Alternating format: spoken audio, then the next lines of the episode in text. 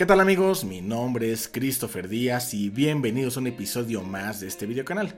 Y continuando con esta sección de entrevistas que ya es una sección eh, favorita llamada Más allá de, pues ya teníamos ahí por ahí un tiempo que no hacíamos una entrevista y la verdad para mí es un honor porque hoy vamos a tener una entrevista muy interesante. Eh, vamos a platicar de varias cosas y bueno, pues nuestro invitado eh, tiene por ahí un, un canal que seguramente por ahí eh, conocen y si no lo conocen, pues aquí vamos a platicar un poco. Su nombre es Oscar U. Y aquí lo interesante es que este canal que él tiene, llamado de Veloteca, pues bueno, es un canal muy interesante y es más, yo diría que más allá de un canal es todo un proyecto que él tiene y del cual vamos a estar platicando porque sin duda pues, pues, para nosotros es de verdad un gusto poder estar en esta entrevista con él. Así que pues bueno, eh, pues Oscar te doy la bienvenida, ¿cómo estás? Hola, ¿qué tal Christopher? Pues la verdad estoy encantado de estar contigo. Eh, pues ya hace tiempo que, que no tenía una charla amena. Yo creo que ya después de ver tus videos ya me siento un poquito más capaz de, pues de apoyarte con este proyecto ¿no? que estás haciendo. De igual forma, pues estoy muy agradecido por, por la invitación, por, por el hecho de que pues podamos interactuar en este pequeño espacio. Y realmente eh, tu proyecto Coderos, pues eh, también está impactando, ¿no? no se queda atrás, ¿no? O sea, estamos casi casi alineados, ¿no? Claro. Entonces, ahí vamos, eh, pues trabajando conjuntamente ¿no? en nuestro contenido, tú haciendo las entrevistas y yo pues trabajando con la parte de, los tutoriales, de, enseñar realmente todo lo que todo lo que pues a través de la vida he aprendido, ¿no? Entonces ese es el, esa es la idea, ¿no? Perfecto, perfecto. No, pues muchas gracias y, te digo, para nosotros es un honor tenerte aquí en el canal. Y fíjate, algo antes como de entrar en, en el tema, me, es muy peculiar tu apellido U. ¿Qué, ¿De dónde viene ese apellido? ¿Qué significa? Bueno, eh, es maya. Pero bueno, desconozco realmente cuál es el origen. Sin embargo, pues mis papás, ¿no? Yo siempre he tenido esa curiosidad de decirle, bueno, eh, una pequeña anécdota, ¿no? Cada vez que me piden mis datos, yo le digo, mira, U H, no digo U, porque muchos me ponen U, me ponen UHU, entonces empiezan a confundirlo. Y yo pues tengo esa incomodidad, pero así como tengo esa incomodidad, también tengo como que esa curiosidad de saber qué significa ese apellido, ¿no? Entonces preguntándole a mis abuelos, a, mi papá, me habían comentado que el apellido U significaba luna, ¿no? que es una interpretación maya y que pues ese es mi apellido que, que, pues me ha dado no problemas sino un poco de, aventurillas por allá con respecto a la información que pues las empresas me piden o en alguna entrevista o datos personales he tenido ese tipo de problemas no pero siempre ¿cómo te llamas? Oscar UH no así viene vengo a, comentarlo a veces no sí sí sí. de hecho es, es, peculiar ¿eh? cuando lo vi este sí dije, ¿qué, qué significará? Pero bueno, ahí está. Ahí está la, pregunta, no, me podía quedar con la duda. Oye, Oscar, pues mira, eh, pues muchos de los que te conocen obviamente saben que tú eres docente y aparte el tema del canal que tienes, pero quizá no está tan platicado qué hay detrás, qué hay en la vida de Oscar, ¿no? Es decir, eh, pues qué música te gusta, qué pasatiempos tienes, eh, si estás casado, no estás casado. Que, cuéntanos un poco cómo es tu, tu vida fuera del tema del canal, fuera del tema profesional.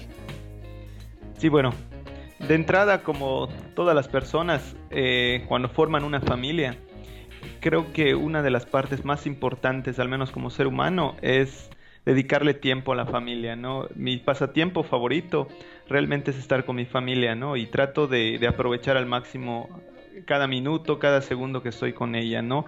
Pero pues eso también me ha orillado a que lo que realmente me gusta hacer es salir al cine, salir a los parques, salir a cenar. Una, una anécdota, por ejemplo, cuando, eh, no sé, me llevaba horas eh, editando videos. Mi, esposa me decía, ¿no? Que gracias a Dios ahora, este, pues, como que ya tiene esa parte de, de concientización, ¿no? Esto me gusta, tenemos que trabajar sobre ello, a mí me apasiona, es algo que no puedo dejar.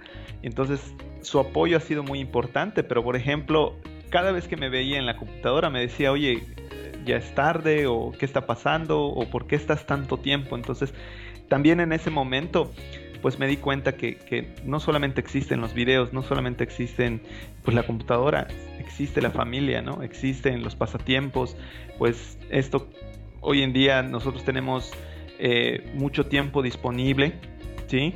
Con respecto a la parte familiar, ¿sí? Y a veces no los aprovechamos, estamos en la computadora, estamos en el móvil.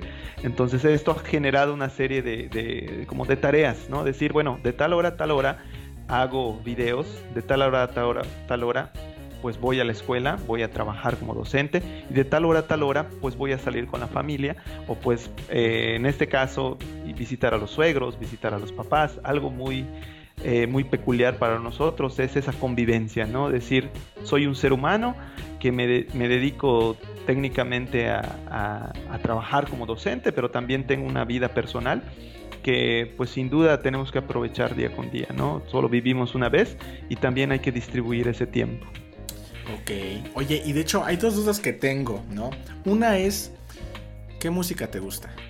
Ah, sí. Bueno, van a decir que soy un poco anticuado, pero realmente a mí me gusta el rock de los, de los 90, ¿no? Lo que son Caifanes, lo que soy eh, Maná, me gusta igual eh, Red Hot Chili Peppers, Coldplay.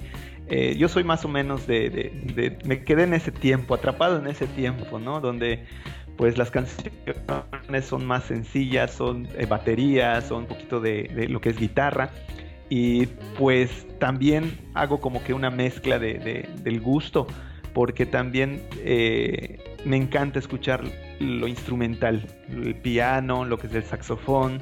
Entonces, de hecho, cuando me pongo a, a programar o a hacer proyectos, me inclino un poco más por la parte instrumental. En este caso, pues me inclino más al piano, ¿no? Me encanta escuchar el piano, me relaja, se siente impresionante, ¿no? creo que tú has de saber de, qué te estoy hablando, no sé cuál, de qué música te, te, gusta, pero a mí en lo personal me fascina la, música instrumental, ¿no? Sé que tocas eh, batería y todo eso, y creo que ya escuché alguno de tus de tus, de tus composiciones y, realmente sí, sí, se siente esa, esa parte relajante, ¿no? El hecho de escuchar un instrumento eh, se, se, siente muy bien. Como que vibra la música, ¿no? En uno. Eh, exactamente. Oye, y, y, la otra pregunta que tenía, que es una como duda, eh, para los que no sepan en, en, esta, que no conozcan a Oscar, pues él, él vive en Yucatán, ¿no? Entonces, pues en Yucatán hay comida bastante rica. Y yo quería preguntarle, Oscar, Oscar, ¿cuál es tu comida favorita? Pues mi eh, comida favorita es el frijol con puerco. Es, es una comida que, chispas, cada lunes hay, hay como que sus días, ¿no? Los lunes de frijol con puerco. Los martes de tal vez ahí de carne molida con frijol. Entonces, la que más me gusta es frijol con puerco. Obviamente con sus aditamentos, ¿no? Que son lo que es eh, la cebollita, el cilantro, el rábano ahí bien curtidito. Y pues también ahí eh, la, parte del tomate, ¿no? El tomate ese que, que, se pone en la comida. Yo suelo sacar la comida del, plato grande y ponerlo en un, en un, plato pequeño y ahí hacer un pequeño como puré, ¿no?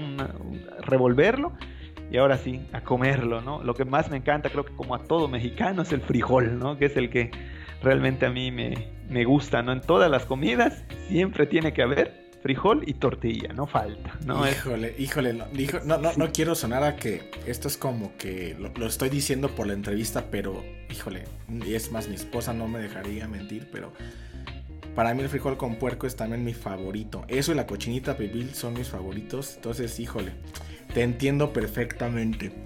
Pero bueno. Aunque la cochinita pibil, déjame decirte que aquí ya la tenemos así de cajón, ¿no? Riquísima. No puede faltar también todos los domingos nuestra cochinita pibil. A las 7 de la mañana, como debidamente todo yucateco, te levantas, vas a comprar tu torta, la traes a tu casa.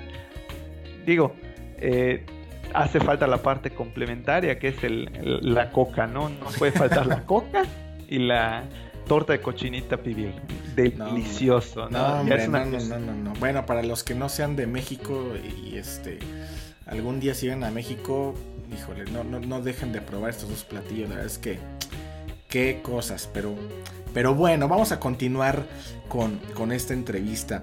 Em, quería preguntarte, Oscar, eh, yo sé por ahí que tú empezaste tus estudios en ingeniería en sistemas computacionales. ¿Cómo fue que decides llegar a estudiar eso? ¿Qué te impulsó? Eh, cuéntanos un poquito de eso. ¿Qué te hizo llegar y estudiar esa carrera? Bueno, desde un principio, eh, la computadora la conocí en la secundaria. ¿sí? Ahí tuve un pequeño acercamiento a, lo que es la computadora. Sin embargo, pues fue, fue eso, ¿no? Un acercamiento porque eh, pues nuestro profesor nos apoyaba mostrándonos el equipo de cómputo, pero pues era muy poco el tiempo que nos dedicaba. ¿Por qué? Porque era un taller, un taller de todos los viernes. A partir de eso, pues terminé la secundaria y la prepa. En la prepa tuve un pequeño problema, ¿no? Porque de primera instancia lo que me atraía un poco era la parte de biología, en específico la medicina, ¿no? Mi visión era estudiar medicina. Pero, pues a partir de eso yo tomé una decisión y decidí entrar a la especialidad, pero una vez que entré allí, pues me di cuenta que, realmente eso no, no iba a ser para mí, ¿no? El hecho de imaginarme sangre y el hecho de imaginarme huesos y, y todo ese tipo de situaciones, así como me lo había planteado la maestra, pues no era de mi agrado. Entonces a partir de eso, pues digo, ¿para qué soy bueno? Tenía problemas en matemáticas, logré eh, llevarme bien con las matemáticas, salí adelante y digo, voy a cambiarme de especialidad. Afortunadamente, pues me dieron esa oportunidad porque hablé con el director para que me cambie a la, a la especialidad de matemáticas. Y una vez que terminé la prepa, pues ahora sí que, creo que fue un poco también la influencia de mis amigos que me decían, oye, ¿qué vas a continuar estudiando. Yo les decía, pues la verdad no sé, lo único que sé es que ya le agarré un poco de cariño a las matemáticas y no sé qué tanto hay. Entonces a partir de eso, pues estuve investigando y, digo, bueno, no me veo en otra cosa que no, que no sea la computadora. ¿sí? Es algo que en el pasado ya, ya tengo, o sea, ya tengo cierto conocimiento, tengo la parte de matemáticas, entonces voy a investigar eh, cuáles son las carreras que realmente yo puedo eh, tomar teniendo esas dos, eh, eh, esas dos herramientas a mi alcance. Una parte que es la parte matemática y una parte pues que es la parte informática. Entonces haciendo mezcla de eso, pues eh, yo soy de un pueblo. En ese pueblo pues digo, en, la actualidad sí hay muchas oportunidades, pero en ese entonces cuando estudiaba no había ninguna oportunidad para estudiar dicha carrera. Entonces me tuve que trasladar a lo que es el estado de Yucatán, en específico la ciudad de Mérida para poder continuar mis estudios. Entonces así es como empezó todo. ¿no? de hecho al principio sí tenía un poco así como que de temor, ¿no? esa frustración de decir, ¿y si me dan de baja? ¿Y si no puedo? ¿Y si es mucho esto para mí? ¿Sí? Entonces a partir de eso pues ya empecé a, creo que tener una visión más clara de lo que es la carrera y toda mi responsabilidad académica, que era voy a dedicarme al 100% a, a estudiar y puede ser que en el futuro me vaya muy bien. Lo disfruto, eh, lo disfruté en su momento, pero pues gracias a, que tuve esas dos eh, herramientas, tomé esta decisión de poder estudiar ingeniería en sistemas computacionales. Ok, ahora bien, sabemos que tienes una maestría en tecnologías de la información. ¿Qué tanta eh, diferencia, qué tanto valor ha agregado profesionalmente a ti eso y también, ¿por qué no decirlo a, nivel económico, ¿no? Realmente, porque muchas veces muchos se preguntan qué tanto vale la pena este, continuar, ¿no? Con, tus estudios, decir, o sea, ya terminé mi carrera, pero ¿qué tanto vale la pena hacer una maestría o a lo mejor un doctorado, ¿no? Eh, en tu caso, ¿qué opinión te merece eso? Ok, mira, eh, al principio fue una, lo vi como una oportunidad.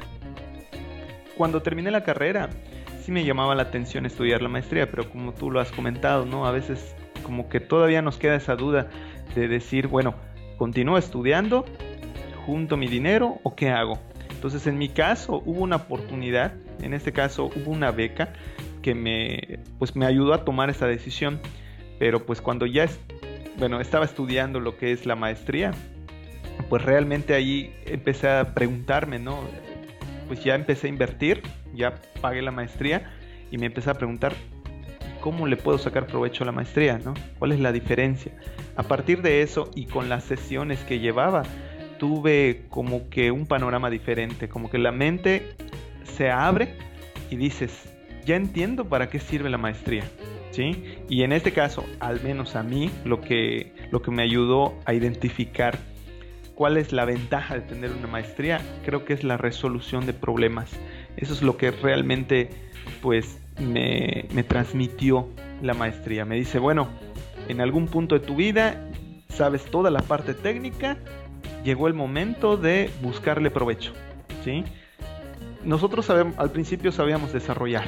Creo que en su mayoría eh, los ingenieros o los informáticos que terminan se han metido con un lenguaje. Pero con el paso del tiempo dices, todo lo que sé, eh, ¿qué tanto beneficio me puede traer? Y creo que aquí entra en juego la maestría, ¿no? De decir, eh, toda la parte técnica me sirve para resolver problemas. ¿Sí? Pero esos problemas, ¿qué tanto impacto tienen en la empresa, en la vida de las personas? Siempre algo que, que me ha guiado es esto, ¿no? Lo que haces, hazlo para que te beneficies en tiempo, en dinero, o al menos elimines eh, personal, que eso es una de las, de las características que todavía me hacen ruido, ¿no? Y que suenan crueles, ¿no?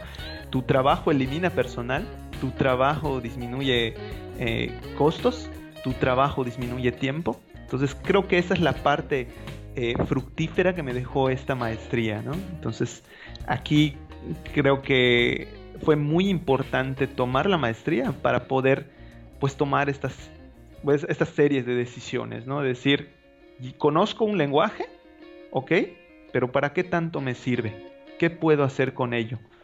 ¿Cuáles son los problemas que puedo atacar? Entonces, sí me dejó muchos beneficios tener que estudiar. Ok, ok, ok. Y ahora viene una pregunta como algo así como, ¿qué fue si primero el huevo o la gallina? Y ahorita vas a entender por qué. ¿Qué fue primero? ¿La de veloteca o la pasión por la docencia? Fue de veloteca.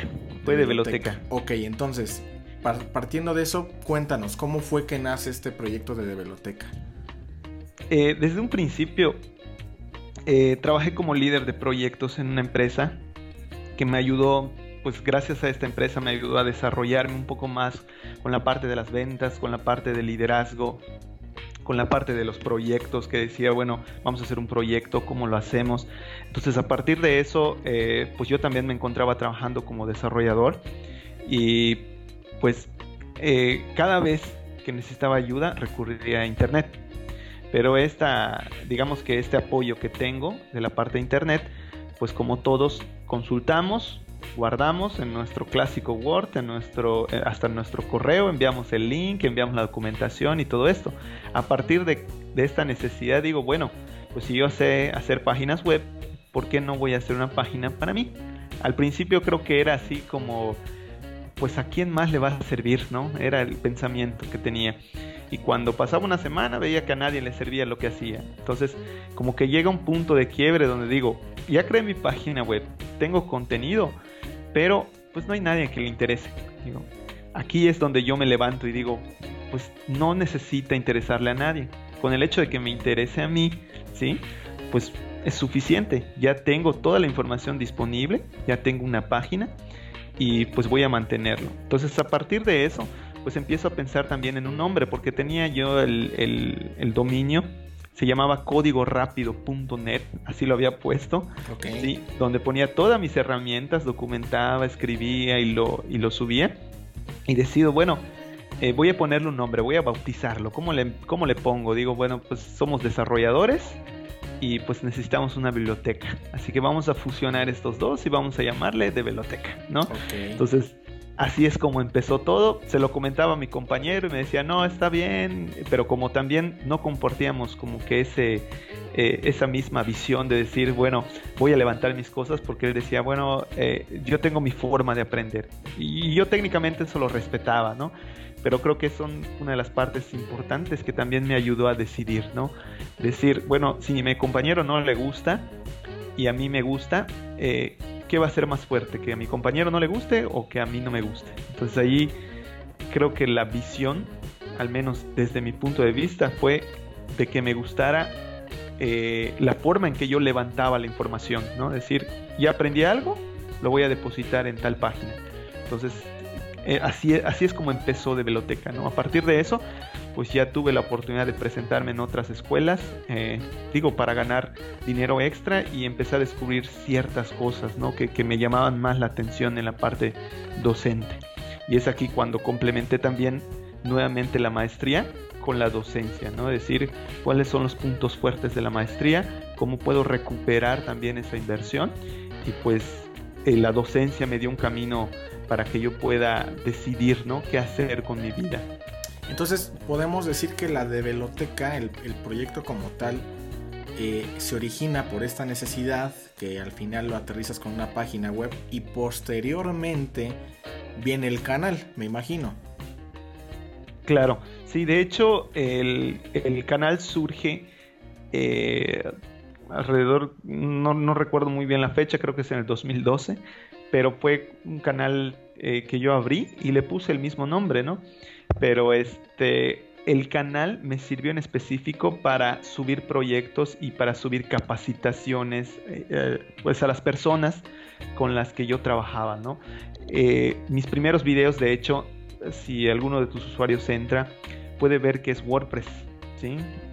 yo subí contenido de WordPress porque todavía empezaba a conocer lo que es este CMS y pues para capacitar a, digamos que a mis compañeros, para decirles qué es, en, qué consiste, cómo se manipula y para capacitarme también a mí, decidí empezar a, subir videos ahí, ¿no?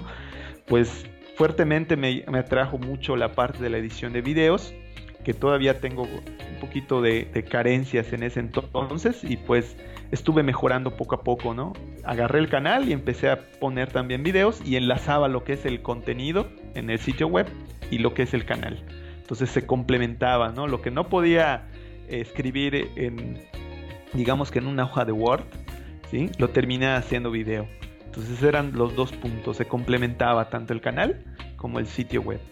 Ok, ahora, para algunos, para los que conocen a Oscar, quizás sea obvio, pero para los que no lo conocen, eh, va a ser una pregunta importante. Tú eres docente, das, das clases, eh, es decir, no, no, te limitas a los videos de YouTube, sino que das clases en una universidad.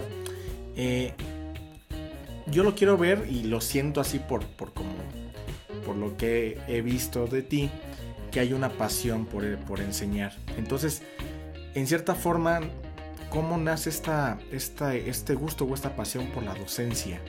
¿no? Ya sea en los videos o en la universidad, pero que realmente te dices, bueno, esto es mi motivo o, esto me motiva para hacerlo.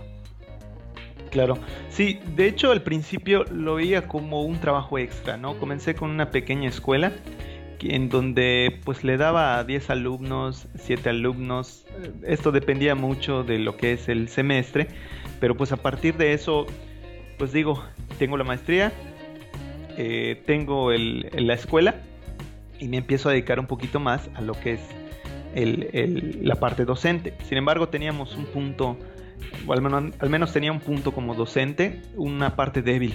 La parte débil creo que era la parte del conocimiento, ¿no? Yo sé muchas cosas, pero pues cómo las transmito. Creo que ese era el, punto más importante para mi motivación, para decir, lo padre de todo esto es que eh, nosotros tenemos tanto conocimiento en el cerebro, y no me estoy refiriendo solo a mí, sino que en lo general, y creo que es un reto poder transmitir de forma paulatina, entendible, eh, de forma concreta todo este conocimiento. Entonces a partir de eso empieza una, como una, una curiosidad, ¿no? De decir, ¿Cómo puedo hacerle llegar a esa persona todo este conocimiento y cómo puedo motivarla a que esta persona eh, continúe indagando o, alimentándose de cierta información. Creo que ese es el pilar más fuerte de mi, de mi yo no le llamo pasión, ¿no? De, de, una cierta habilidad que obtuve gracias a este, pues a este tipo de, de pues de desafíos, ¿no? Con los que me encontré en, en las diferentes escuelas.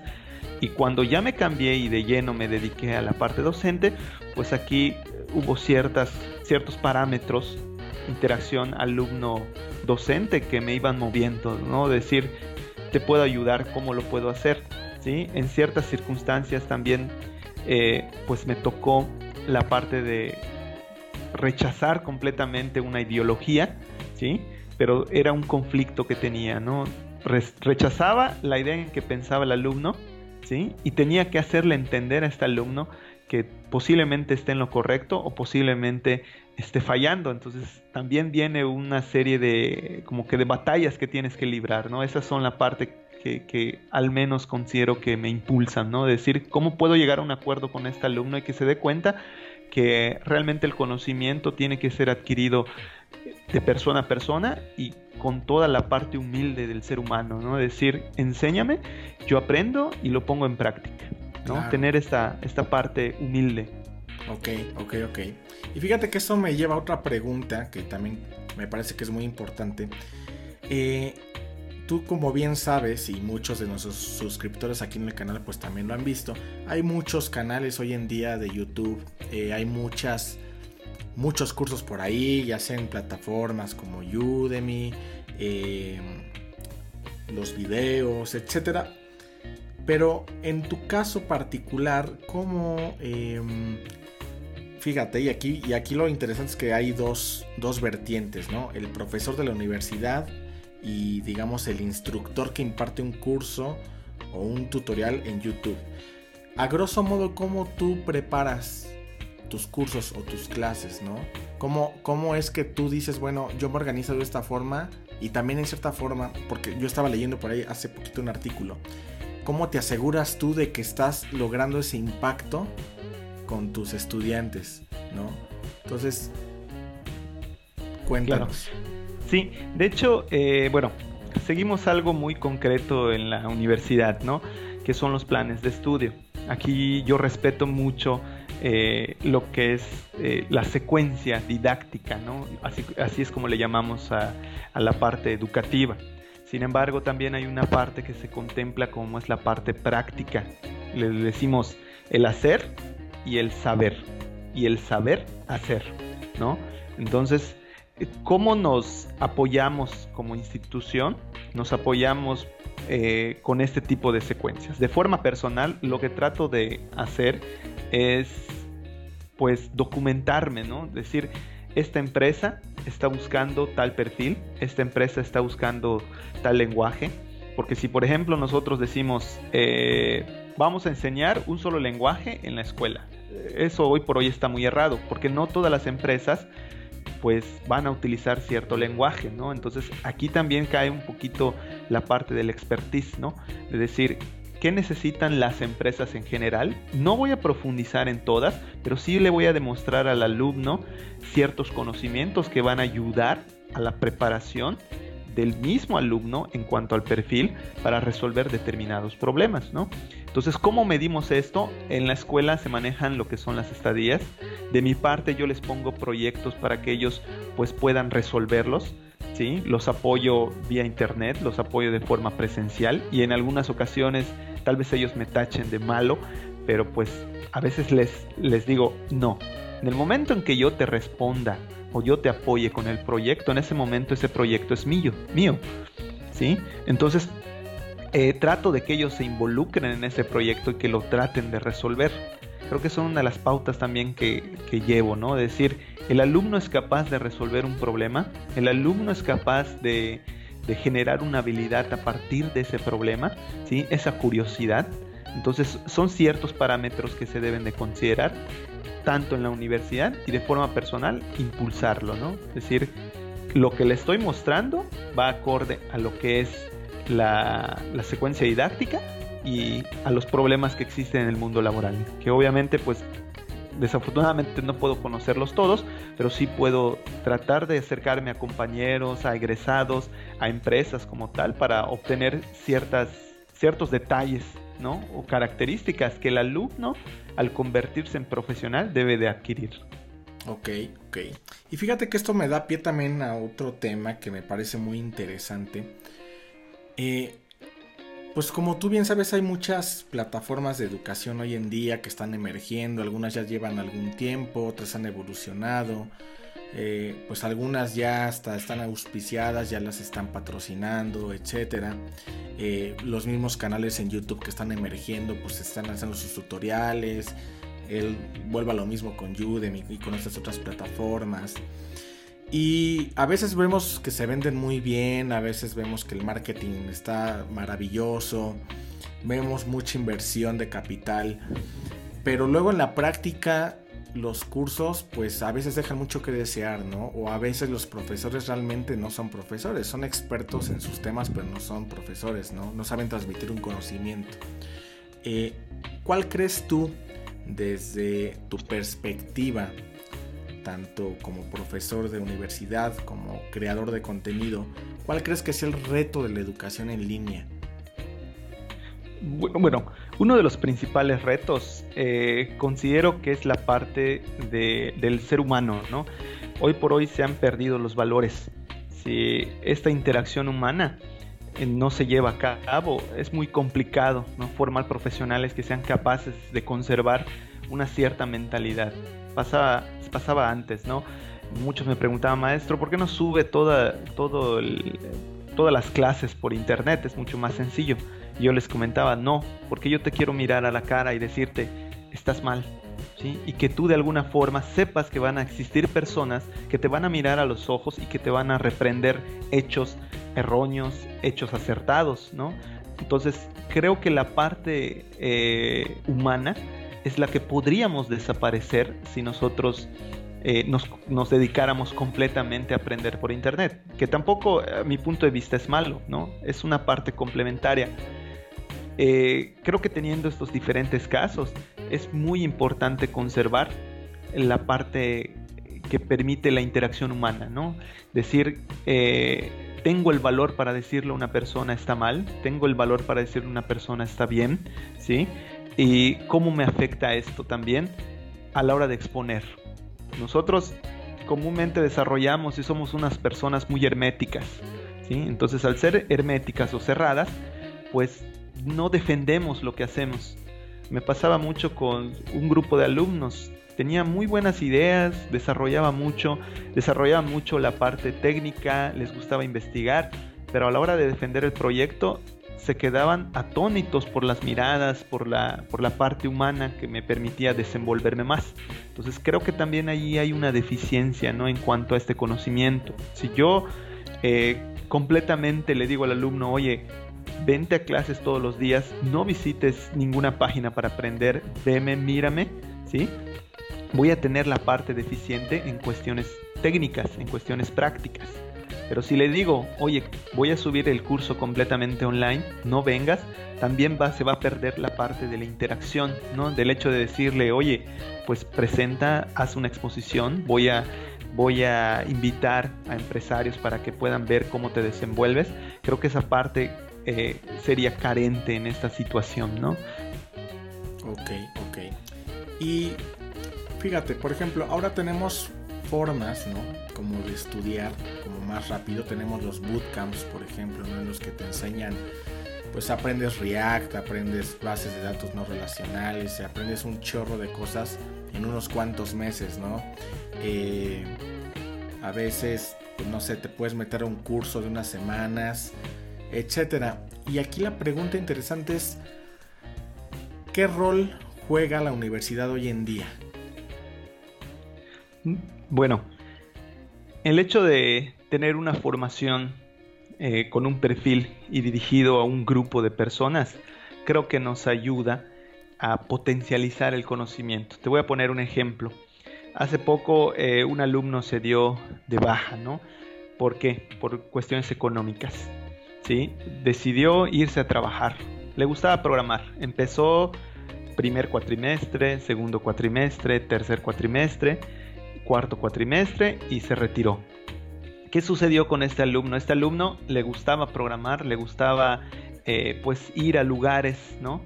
Para desenvolverse más, pero pues lamentablemente creo quiero ser un poquito más positivo.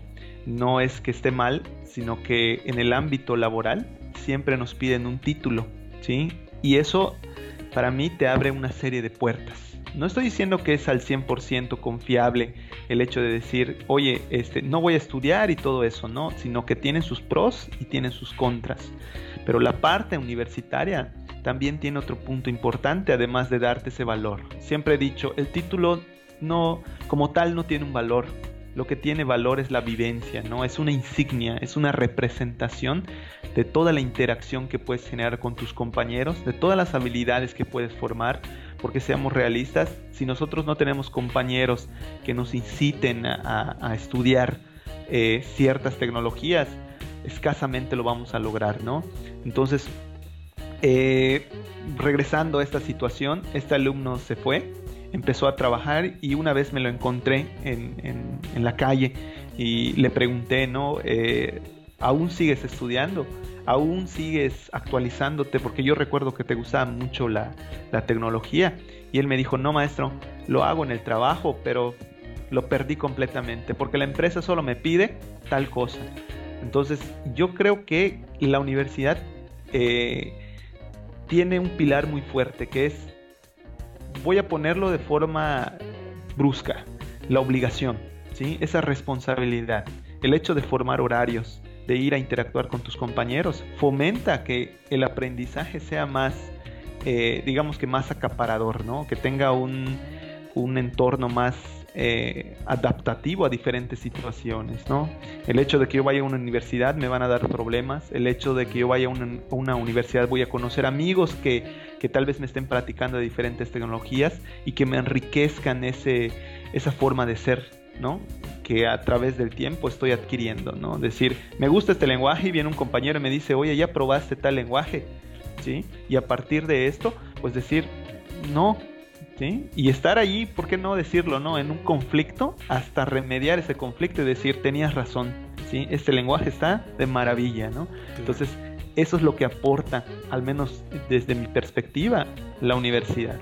Claro, y me parece muy, muy un punto que tocaste, que es cierto. Eh, muchas veces se casa el concepto de la universidad y el título, ¿no? Como que es así de, ah, pues es que en la universidad pues es nada más por el título. Pero por ejemplo, como tú sabrás, hay opciones aquí en México en las que tú puedes obtener el título por presentar un examen de Ceneval y no tuviste que haber este, asistido a la escuela. O sea, realmente es un examen, tú te preparas y si lo pasas, si cubres, digamos, el examen, pues ahí está tu título, ¿no? No fuiste a la universidad. Entonces, eso que tocas, ese tema que dices de estar presencialmente, esa interacción, y hasta, ¿por qué no decirlo, no? Forjarse cierta disciplina que a lo mejor muchos no tenemos o no tienen.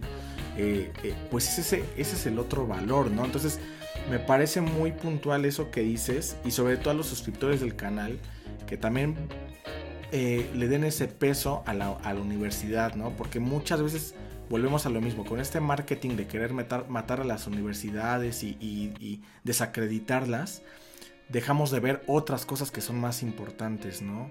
Entonces creo que se me hace muy valioso eso que comentas, Oscar. Ahora, fíjate, no sé si esto te lo has preguntado o te lo han preguntado antes, pero ¿qué has aprendido de tus alumnos?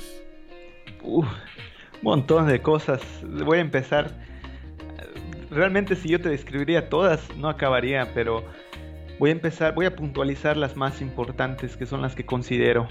Uno, el hecho de la parte empática, ¿no? La empatía. Al principio creo que tenía ese sentimiento que todos tienen cuando son creen dominar algún lenguaje o creen dominar alguna tecnología, ¿no? Y eso es algo que me ha costado mucho. Cuando yo aprendía los lenguajes o porque me he enfrentado a varias situaciones, desde saber PHP, C Sharp, Java, ASP, me sentía de alguna forma, no sé cómo suene la palabra, poderoso, ¿no? Lo, voy a poner como poderoso. Entonces eso me impedía, eh, pues tratar de transmitir conocimiento. ¿Por qué? Porque realmente cuando estaba delante de una persona que no sabía el mismo conocimiento que yo, ¿sí? Se, se, generaba una cierta, digamos que una cierta vibra, ¿no? Donde ni yo puedo explicárselo como yo sé, ni él puede, ni él puede entenderlo de una forma legible.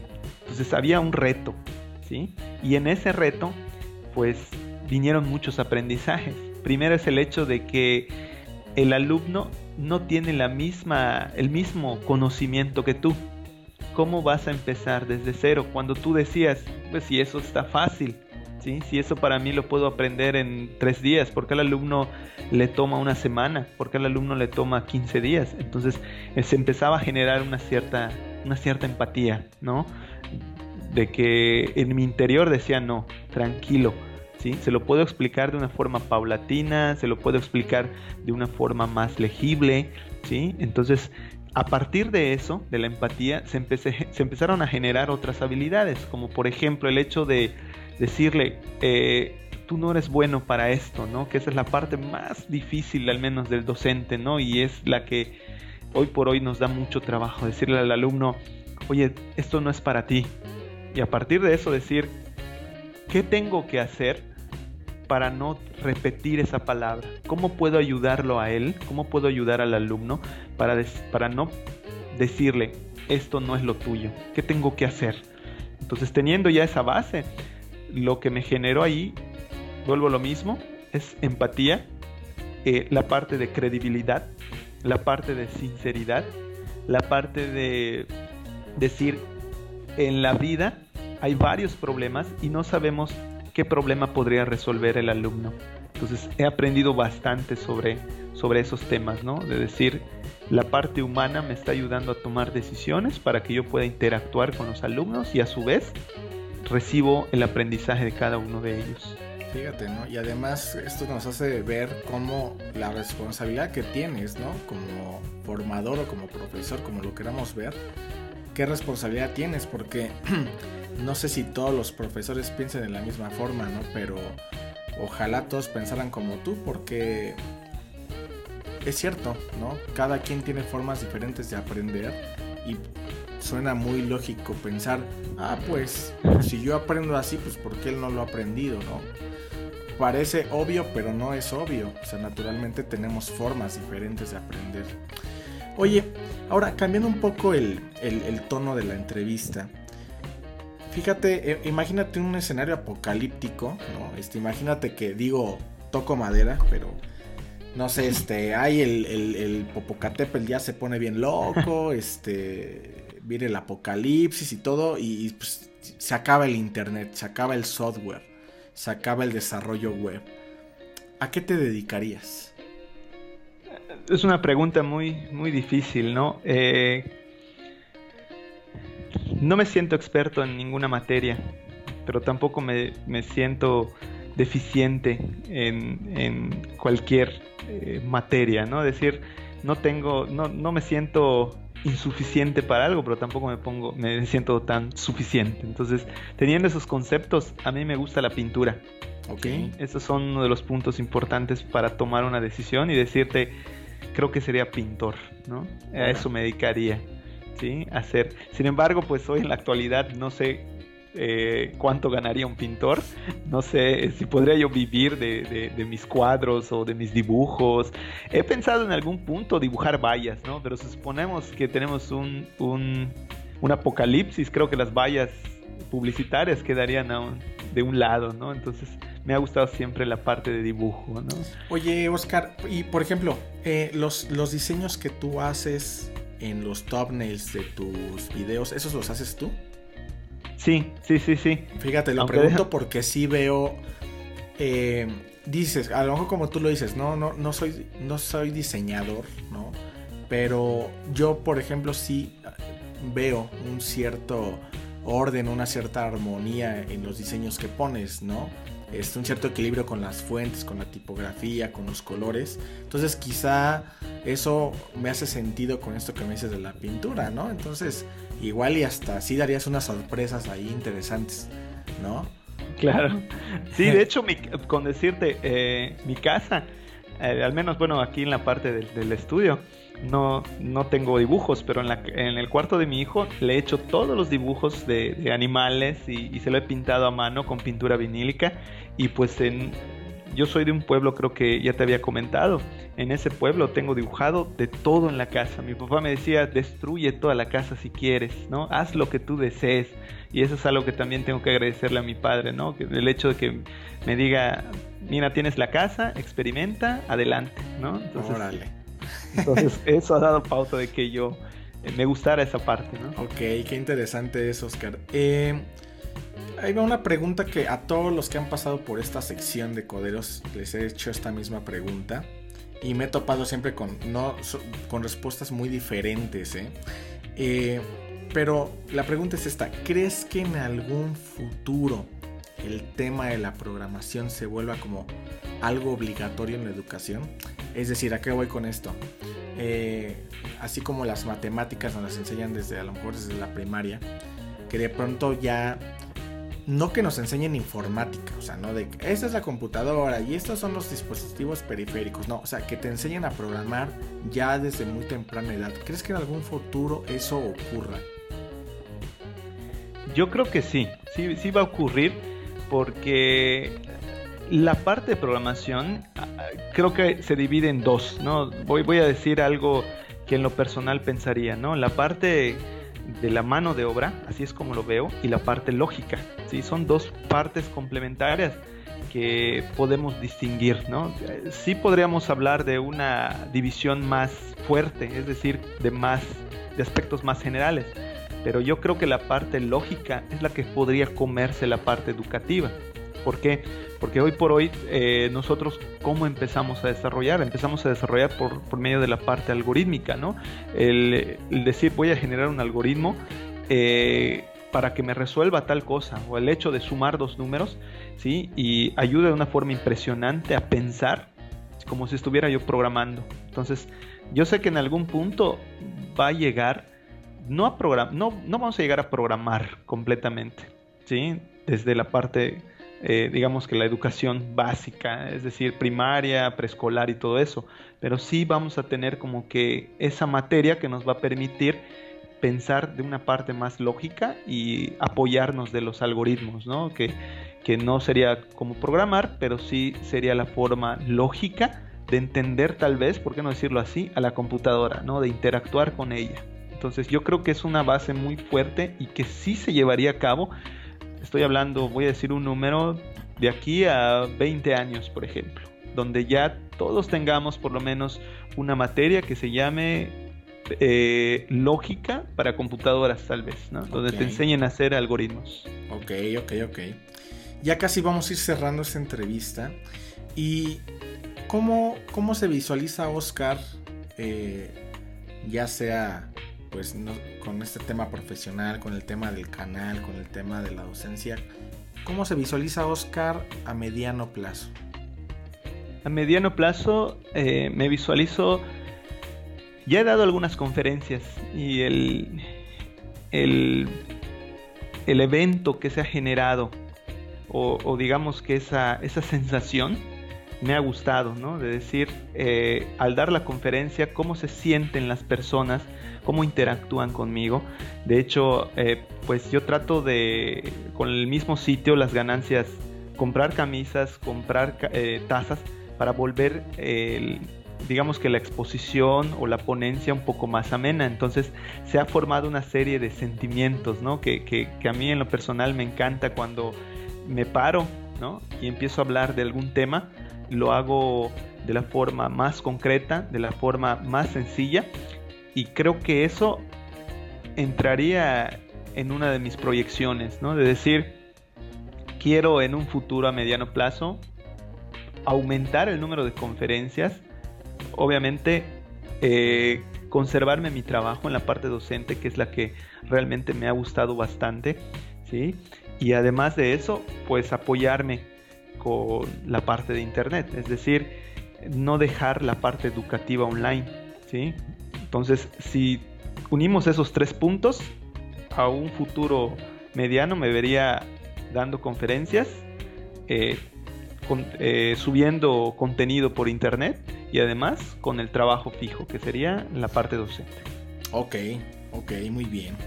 Y pues bueno, pues ya para despedirnos, Oscar, eh, ¿qué consejo le darías tú a los seguidores de este canal? Digo, para, para darte un poco de contexto, la mayoría de los seguidores de este canal son eh, personas que se están interesando en iniciarse en este mundo de la programación, en el mundo del desarrollo web y que se hacen estas preguntas, ¿no? Estas preguntas existenciales de si la universidad, si los cursos, que si los lenguajes, que los frameworks, todo esto. ¿Qué consejo les darías tú a ellos? Bueno, de entrada, eh, siento que no soy la persona indicada para dar o, fomentar algún tipo de, proyección sobre las vidas, ¿no? Sin embargo, sí puedo dar apoyos. ¿Por qué? Porque puedo dar tips, porque puedo dar vivencias. Entonces mi consejo eh, para tu público, Christopher, sería que tengan paciencia, que disfruten lo que hacen y que sobre todo sientan ese reto, ¿no? Esa, ese sentimiento de poder resolver problemas y del hecho de que nosotros como desarrolladores, como docentes, como, eh, como personas, ¿sí? Eh, podamos sentir esa satisfacción de resolver problemas y alegrarle, ¿por qué no?, la vida a otra persona, ¿no? Decir, ten paciencia, ten pasión para poder ayudar a otras personas. Creo que ese es el consejo que yo les daría. No te preocupes por lo demás, lo demás viene solo concéntrate en lo que te gusta, no hagas daño a los de alrededor, da tu punto de vista que no está mal, ¿sí?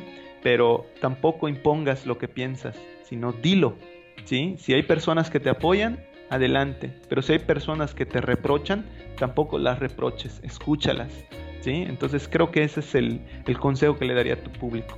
Sobre todo que tengan mucha paciencia, ¿no? A la hora de aprender, no nosotros, al menos desde mi punto de vista, yo no aprendí a la primera, no desarrollé de un día para otro, me tomó mucho tiempo, me tomó regaños, me tomó frustraciones, me tomó miedos, entonces todo eso, pues eh, me sirvió para que yo hoy por hoy les pueda dar consejos a tus suscriptores, Christopher.